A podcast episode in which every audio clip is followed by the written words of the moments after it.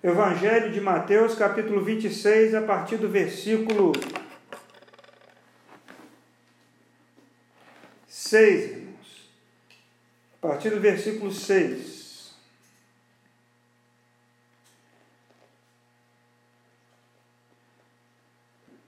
Vamos lá? É, só para é, é, informar você, depois esse, essa reflexão aqui, ela está sendo gravada aqui no, no, no, outro aparelho, e eu vou salvá-la também lá na página do, do, do Spotify do Google Podcasts. Então, é, vai estar disponível lá para você ouvir depois também e compartilhar com alguém se você quiser. Estou vendo ali a minha irmã na rede, eita, tranquilidade, né, irmã Jaqueline? Deus abençoe você aí. Vivian caiu, o aplicativo dela foi atualizar logo na hora do culto, né? Esse aplicativo não está muito convertido não, né? Essa é a hora de atualizar, né? Mas tem, né? É uma coisa, é tipo o crente indo ao banheiro, né? Na hora da pregação. Ele foi atualizar logo agora, né? Então vamos aí, Mateus capítulo 26, a partir do verso 6.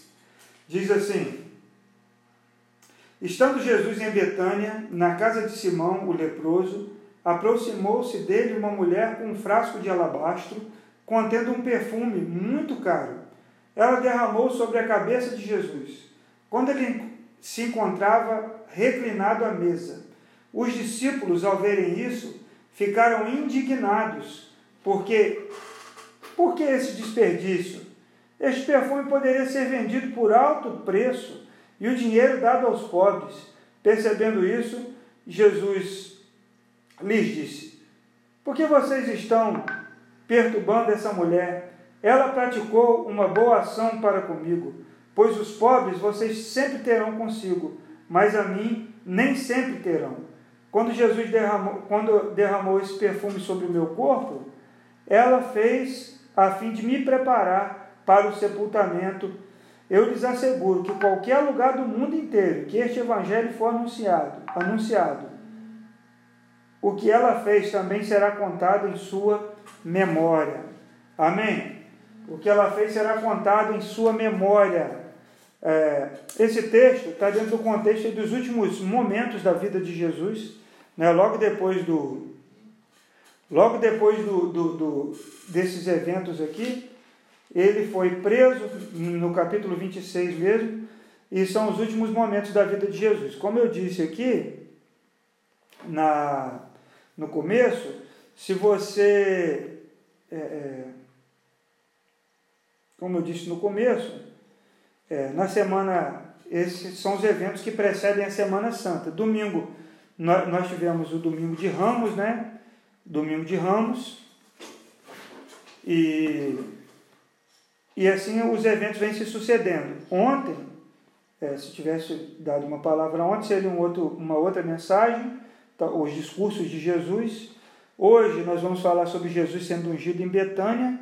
É, amanhã seria, é, talvez amanhã eu faça, eu, grave uma mensagem, eu transmita aqui pelo Facebook, é, uma mensagem é, de Jesus na última ceia, em João capítulo 13.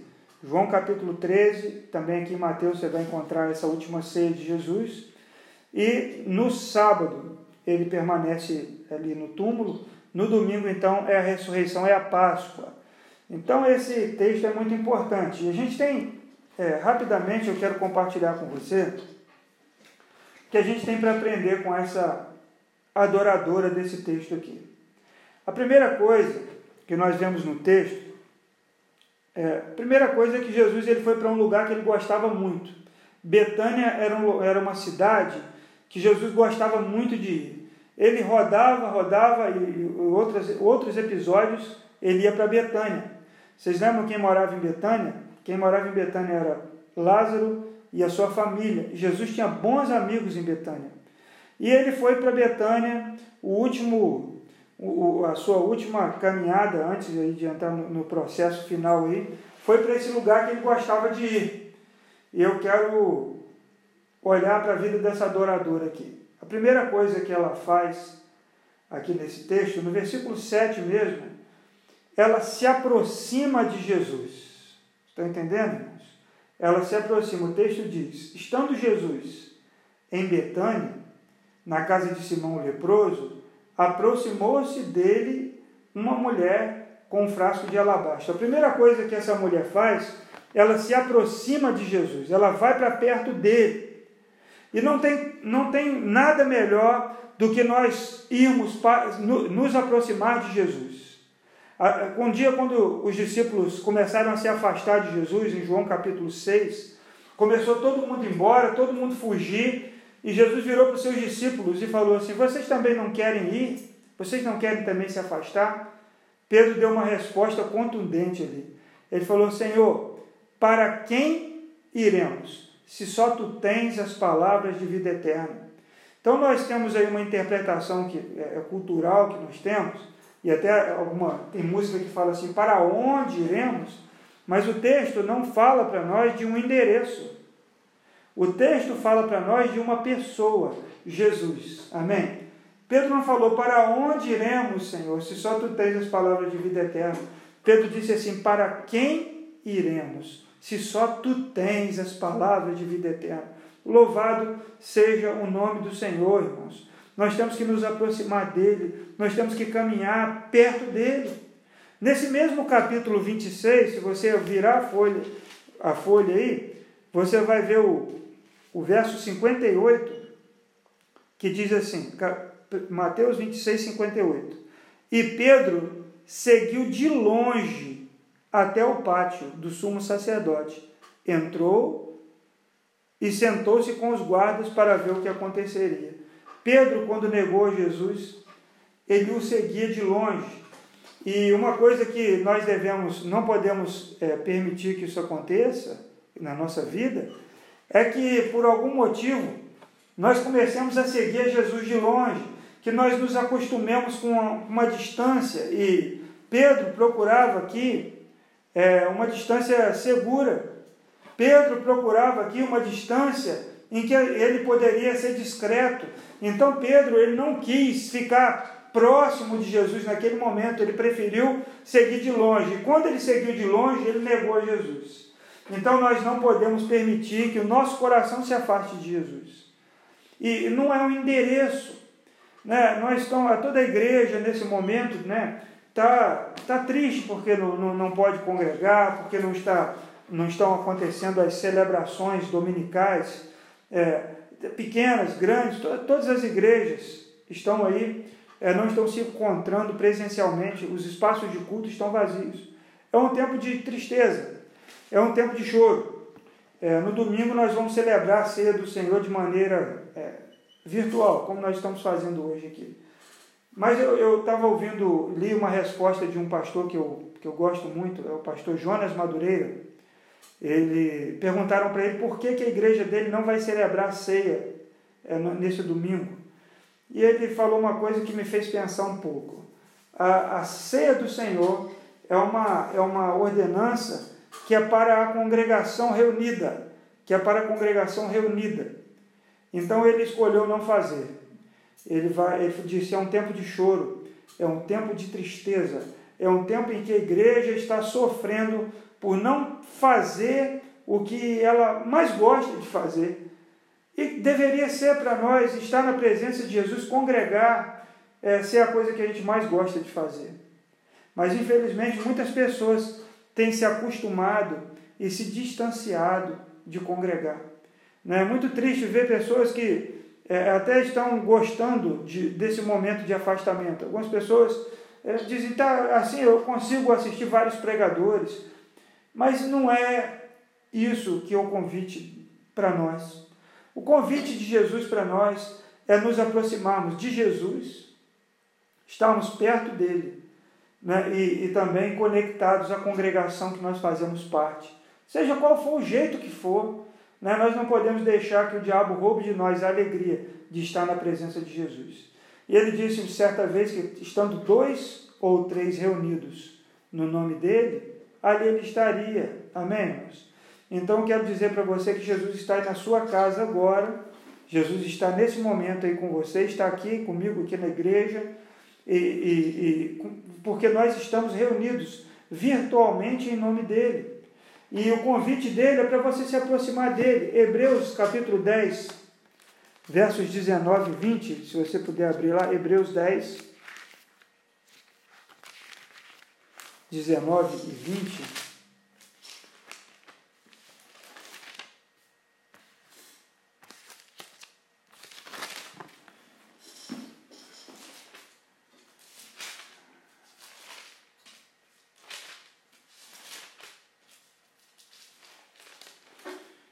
Hebreus 10, 19 e 20.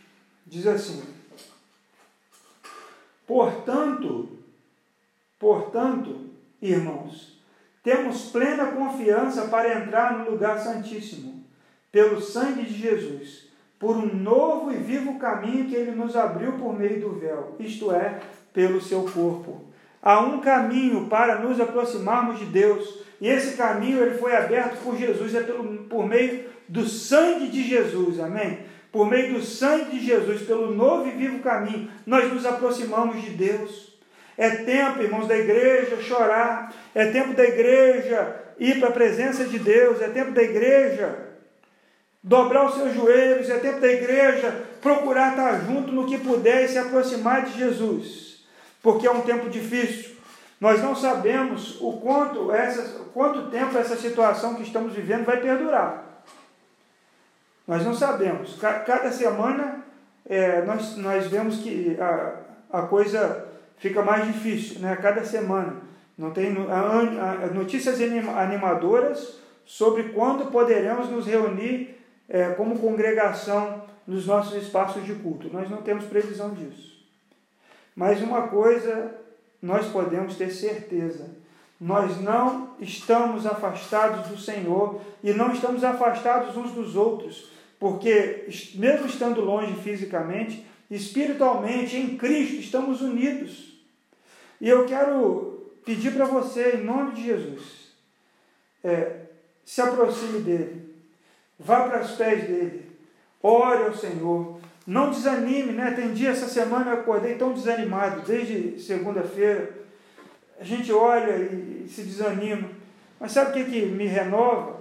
é saber que Deus está no controle de todas as coisas e que Ele está ali comigo, amém? Ele está aí com você, Ele está na, na palavra dele. Quando você lê a palavra, busque consolo e conforto na palavra de Deus.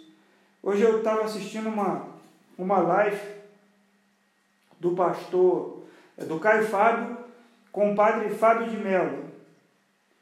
Eu achei assim tão, tão, tão boa, né? É, ver o que Deus está fazendo na vida dele, tudo que ele viveu e que ele experimentou, experimentou na, na fama.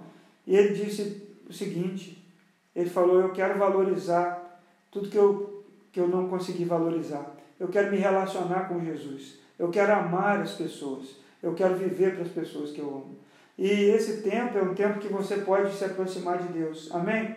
E o convite de Deus é para você ir para Ele. Isaías capítulo 1, verso 18, o povo estava em pecado, Isaías 1, 18.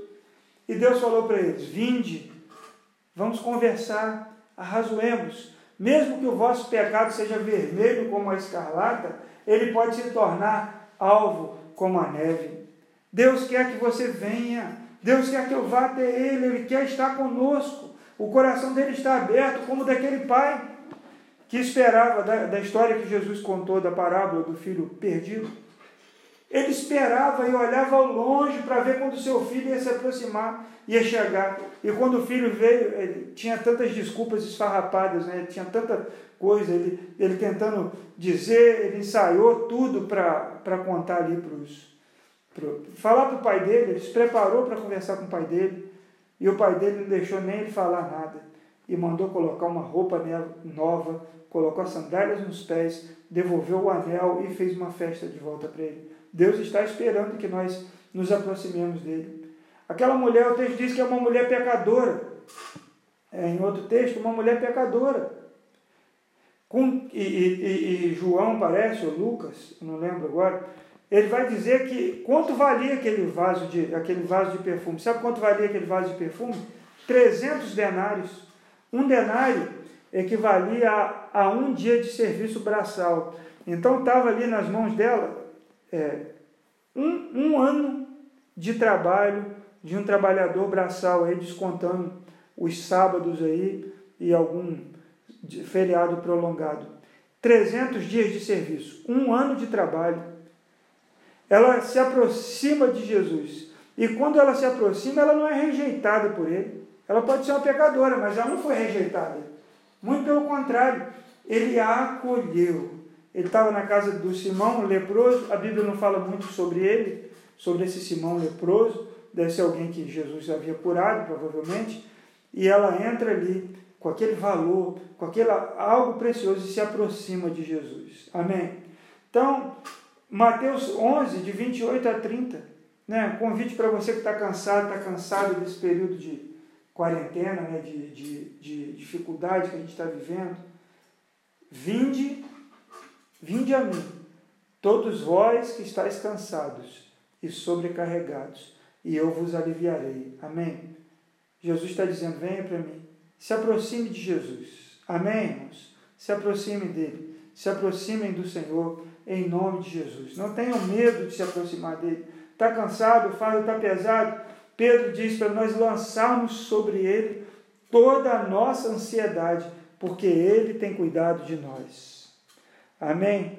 Ele tem cuidado de você, ele tem cuidado de mim, e eu quero eu quero que você realmente não tenha não tenha medo do futuro, não fique preocupado com nada demais, apenas descanse no Senhor. Vá ter aquela essa adoradora às vésperas de Jesus ser crucificado.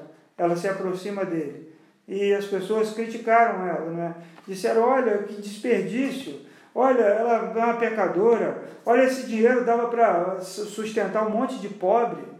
Mas Jesus falou assim: "Ela me priorizou, ela me escolheu. Escolha Jesus, escolha se aproximar dele, escolha se doar para ele, amém? Escolha se entregar para ele. A segunda coisa, quando você se aproximar de Jesus, você deve levar algo consigo, levar uma oferta a ele. Deuteronômio 16, 16, o texto diz que nós não devemos comparecer diante do Senhor de mãos vazias. O texto diz que nós não devemos comparecer diante de Deus com as mãos vazias. Sabe, vá diante dele, mas ofereça algo. O que, que você vai oferecer para ele? Esses dias aqui na igreja fomos abrir o, o gasofilácio e um dos envelopes tinha um, um lacinho, assim, uma coisinha bem pequenininha de criança. Uma pecinha de pulseira, uma coisa assim. E eu, quando fui tirar, abri o envelope, estava com a tesoureira, e fomos conferir ali o envelope e tinha aquela peça. Eu me lembrei de quem colocou. Foi uma criança aqui que é vizinha da igreja. E ela tentava colocar pelo, pelo buraco ali do gasofilácio normal, não conseguiu, então eu ajudei e coloquei ele por dentro. E ela colocou a oferta dela ali. Eu guardei, está é, tá em algum lugar aqui a pecinha, está guardada. Mas eu, eu fiquei pensando que, que coisa linda aquela menina fez. Ela não tinha uma moeda, ela não tinha uma nota, mas no momento em que a igreja estava ofertando ali, é, é, o seu, colocando seus dízimos e as suas ofertas ali no, no gasofilácio, ela também quis participar. E de todo o coração ela colocou ali uma pecinha, talvez fosse preciosa para ela. E aquilo me tocou muito, porque ela deu realmente o que ela tinha para dar. E talvez na, na mente dela, é, de uma criança, ela pode ter pensado assim: eu estou doando, estou dando melhor também. Eu estou ofertando aqui nesse dia, nesse gasofilácio. Não se aproxime do Senhor com as suas mãos vazias. Amém? Não vá até Ele é, é, sem nada para oferecer-lhe. É, eu gosto sempre, de todos os cultos que eu vou, que eu participo, eu gosto de dar uma oferta e dou oferta para as crianças darem. É, e, e, você não precisa ofertar só isso, não é? Você pode ofertar o seu coração, você pode ofertar a sua adoração, você leva algo para o Senhor, Senhor, eu trouxe algo para ti. Me lembro quando nós começamos a, a fazer cultos públicos lá em, em Felício dos Santos, em Minas Gerais, a gente estava ensinando sobre, sobre oferta. E a irmã Benícia é uma das primeiras convertidas lá, é, nesse culto, quase que o culto inaugural lá da, da, da, do, da, da loja que a gente tinha alugado. A irmã Benícia chegou uma, na hora que eu estava lá, lá na frente, né, para recolher as ofertas. Ela chegou no meu ouvido e falou: Olha, eu trouxe um frango. Aí eu pensei que era um frango é, morto, né, ou preparado, alguma coisa assim, um frango congelado. Aí eu falei, pode colocar aqui. Aí ela levantou da, da bolsa, o frango estava vivo. Aí ela falou no meu ouvido, mas o frango está vivo. E aí eu até brinquei na época, né, me lembro bem disso, eu falei, olha, uma oferta viva no altar. Dali para frente, os irmãos daquela que estavam começando naquela igreja, Felício dos Santos, começaram a levar ofertas desse jeito. Levar ofertas é, é, de frango. É, fomos na casa de meu irmão, ele tinha separado uns porcos lá e, e ia doar para a igreja. Outro, o menininho separava pintinhos. E uma menininha chamada Verônica, bem pequenininha, ela tinha separado, ela tinha ganho um real. Ela foi para o pai dela, o Ademir, e falou, pai, eu quero que o senhor, o senhor troque esse dinheiro aqui, porque eu quero tirar 10 centavos para eu poder dar o meu dízimo, dar a minha oferta lá na igreja. Nós precisamos aprender, irmãos, a entrar na presença de Deus e ofertar. Nós não queremos, às vezes nós chegamos na presença do Senhor de mãos vazias, de corações, corações vazios. Nós sempre, do, do, muita gente, muitas pessoas doam o que sobra. Não só financeiramente, mas da sua vida. Doam sobra. Dou, se der, eu faço. Se não der, eu não faço. E eu tenho visto nesses dias de, de, de, de tribulação que a gente está vivendo, já levantei aqui a oferta para a cesta básica. Abençoamos uma família. Como os irmãos têm sido generosos e abençoados, têm suprido necessidade de quem precisa. Ontem ou hoje, ou foi ontem, pedi fraldas para amanhã entregar, já chegou dinheiro, fralda, brinquedo, roupa de menino, está lá em casa já. As pessoas participando, ofertando, mas muita gente doa só quando sobra. E aí um dia o, rei Davi, em 2 Samuel 24, 24, ele estava procurando um lugar para construir o templo e ele achou o terreno lá do Araúna uma maravilha. Ele falou: Que terreno bom! Eu quero esse terreno. O Araúna, temendo ali o rei, e ele tinha visto ali alguma coisa especial naquele lugar também, ele disse assim: Eu quero doar esse terreno para você. Senhor, eu quero te dar esse terreno. O rei Davi falou para ele: Eu não, não posso receber, eu vou comprar e vou pagar o preço desse terreno, porque eu não posso ofertar ao Senhor algo que não me custe nada. Oferta, irmãos, é sacrifício. Ofertar-se é doar-se, muitas vezes você não tem, não tem, não tem sobra, você está dando mesmo de você. O que você tem? Jesus um dia na frente de um de um momento de ofertas, ele, ele olhou todo mundo doando ali, pessoas assinando seus cheques. Ninguém estava indo de mão vazia ali. Ninguém estava indo de mãos vazias naquele culto. Mas ele destacou uma pessoa, vocês lembram quem? A viúva. E ela abriu o seu porta-moedas e tirou ali é, duas moedinhas que talvez equivalessem hoje aí, moedas de cinco centavos. E ela depositou ali aquelas moedas. E Jesus falou assim: ninguém deu mais do que essa mulher, porque todos deram do que sobrou, mas ela deu do seu próprio sustento. Então, você que vai ofertar ao Senhor, o faça pela fé. Você que vai fazer, vai oferecer algo ao Senhor, faça pela fé.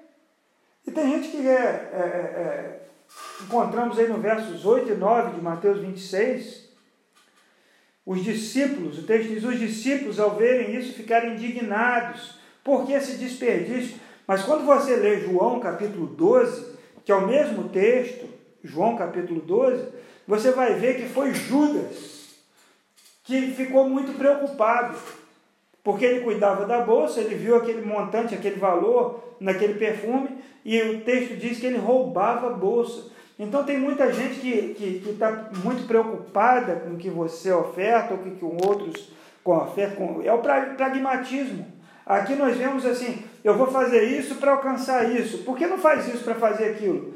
E aqui nós temos que chegar diante dele com um, um, um santo desperdício na presença do Senhor. Eu não vou adorar porque eu vou receber. Eu não vou adorar porque ele vai abençoar minha família.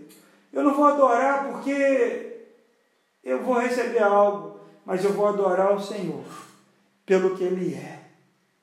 Aquela mulher que entrou aqui nesse texto, ela não ficou preocupada se ela ia receber ou não ia receber. Simplesmente ela levou um, um, um pote cheio de perfume, perfume muito caro, um ano de trabalho de um trabalhador braçal, e ela simplesmente levou ali. Que ato de adoração, que desperdício santo. E quanto, quantos de nós estamos dispostos a desperdiçar na nossa adoração?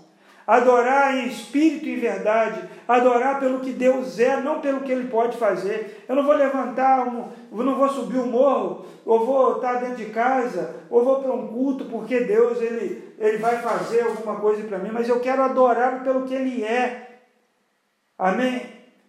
E terceiro e último ponto que eu trago aqui é que o vidro de perfume ele estava cheio então nós temos que levar algo para o Senhor, mas algo completo, cheio, pleno, inteiro.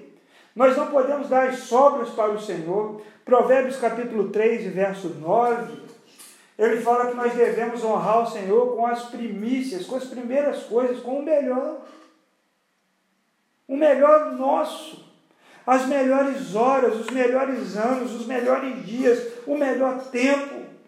Nós devemos dar para Ele. Isso é um ato de adoração maravilhoso. Porque eu trago algo, mas está assim, um pouco, eu tenho alguma coisinha aqui, é o que eu posso fazer, Senhor. O Senhor sabe, às vezes nós queremos justificar. E aí, Tiago 1, verso 8, o texto diz que nós não devemos ter ânimo dobre. Sabe o que significa ânimo dobre?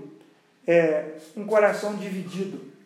Ânimo dobre, Tiago 1,8, se você quiser abrir lá, Tiago 1,8.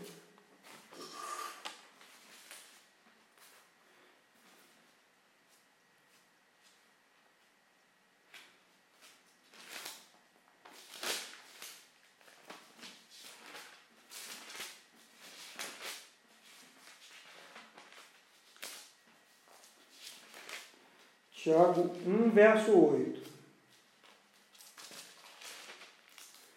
Diz assim: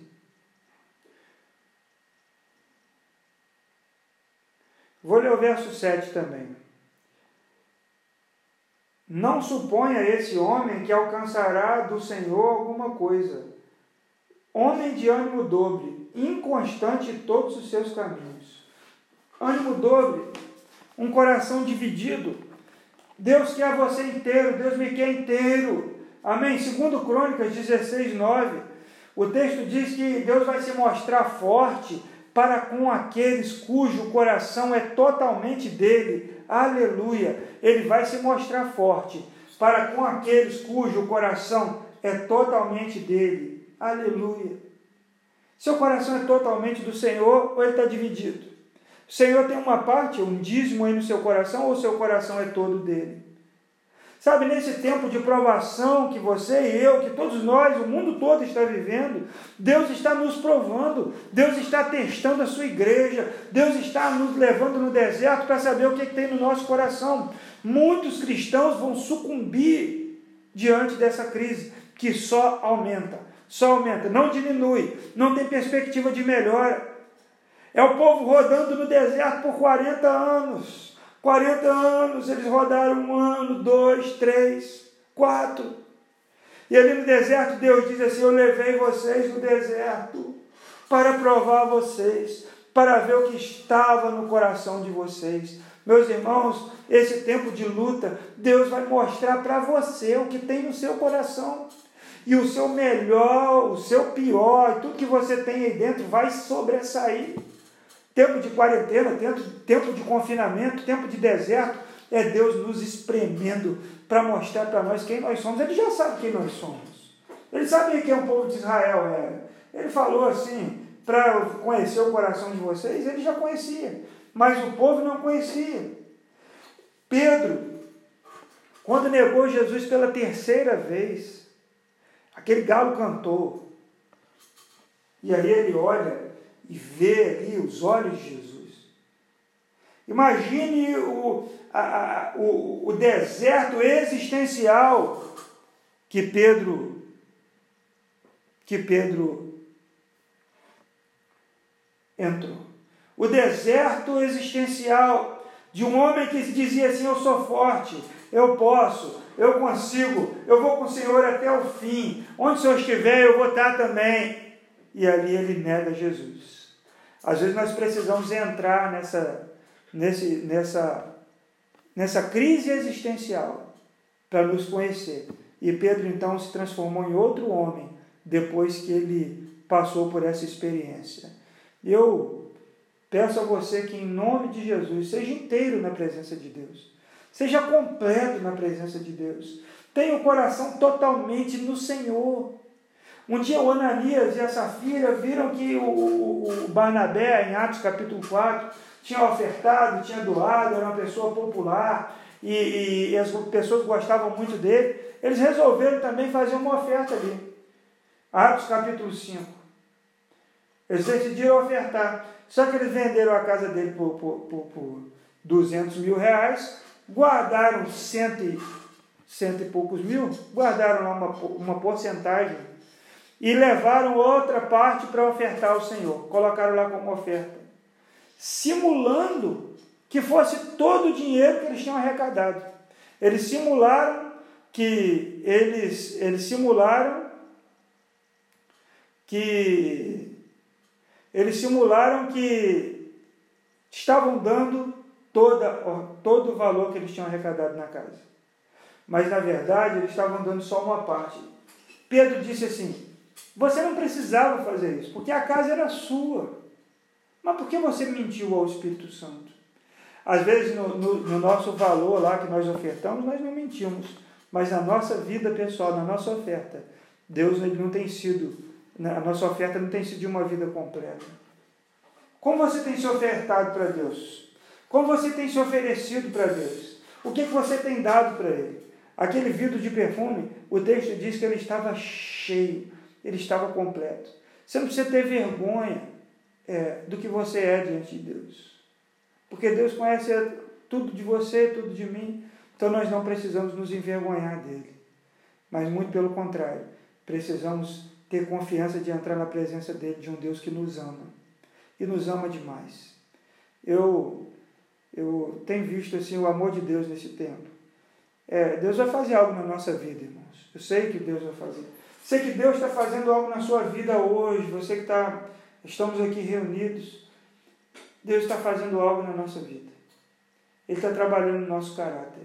Não tenha medo de se apresentar a Ele de maneira completa. Amém? de maneira completa. Diga assim: eu, eu quero ser completo na presença de Deus. Eu quero ser completo na presença de Deus. Eu quero me entregar completamente para Deus. Amém? Eu quero me entregar completamente para Ele. E aquele ato de adoração que aquela mulher fez, mesmo diante das críticas, ela derramou perfume sobre a cabeça do Senhor. E ele falou assim: vocês têm que aprender a me priorizar, porque pobres sempre vão ter com vocês. Né? As pessoas preocupadas demais com, com, com ação social, entre aspas, Jesus disse assim: os pobres vocês sempre terão convosco. Ele estava dizendo: vocês não precisam negligenciar os pobres, mas nesse momento, nesse momento, eu quero adoração para mim. Amém? Nesse momento eu quero louvor para mim. Nesse momento eu quero você para mim. Eu quero o seu coração totalmente meu, para que eu possa me mostrar forte com você. Sei que é tempo de luta, é tempo de dificuldade, mas nós estamos juntos como igreja. Amém, irmãos? Eu tenho me colocado à disposição. Né? Eu tenho feito um isolamento aí é, meio parcial, né? Parcial. Eu, eu, vou, pego doações, eu preciso ir à rua, eu tenho uma obrinha aqui na igreja que a gente precisa fazer para entregar a casa aqui em maio e ter já as salas prontas ali. Mas eu estou à sua disposição se você precisar de orar, se você precisar me ligar, se você precisar de alguma coisa, pode me chamar que eu vou estar lá. Eu estou aqui para te servir, para servir a igreja de Cristo. Porque um dia, quando eu me entreguei para Jesus, eu não me entreguei se ou um pouco, ou mais ou menos. Eu decidi me entregar completamente a Jesus. E até morrer por ele se for preciso. Eu não posso garantir isso. Pedro um dia se garantiu e negou. Mas o meu coração, eu tenho certeza absoluta que é totalmente do Senhor. Desde o dia que eu me entreguei a Ele. E hoje eu estou aqui, irmãos, com o meu coração ansioso pelo dia que nós vamos voltar a nos reunir aqui, na nossa capela, num grande momento de louvor, quando nós vamos poder abraçar uns aos outros. Mas enquanto isso não acontecer, eu decidi não deixar o meu coração se esfriar, não me afastar da igreja de Cristo. Deus abençoe a sua vida e que você possa fazer 1 Coríntios 10, 31. O texto diz: Quer comais, quer bebais, ou fazer qualquer outra coisa, fazer para a glória de Deus. Amém? Vou desbloquear o áudio do irmão Ângelo aqui.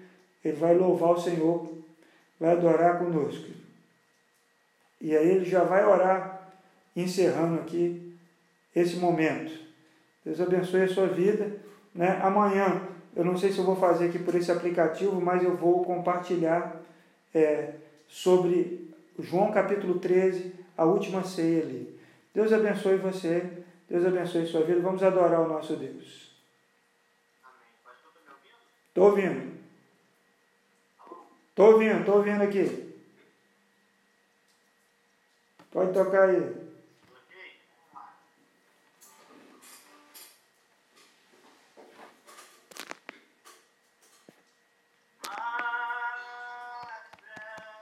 Tu quer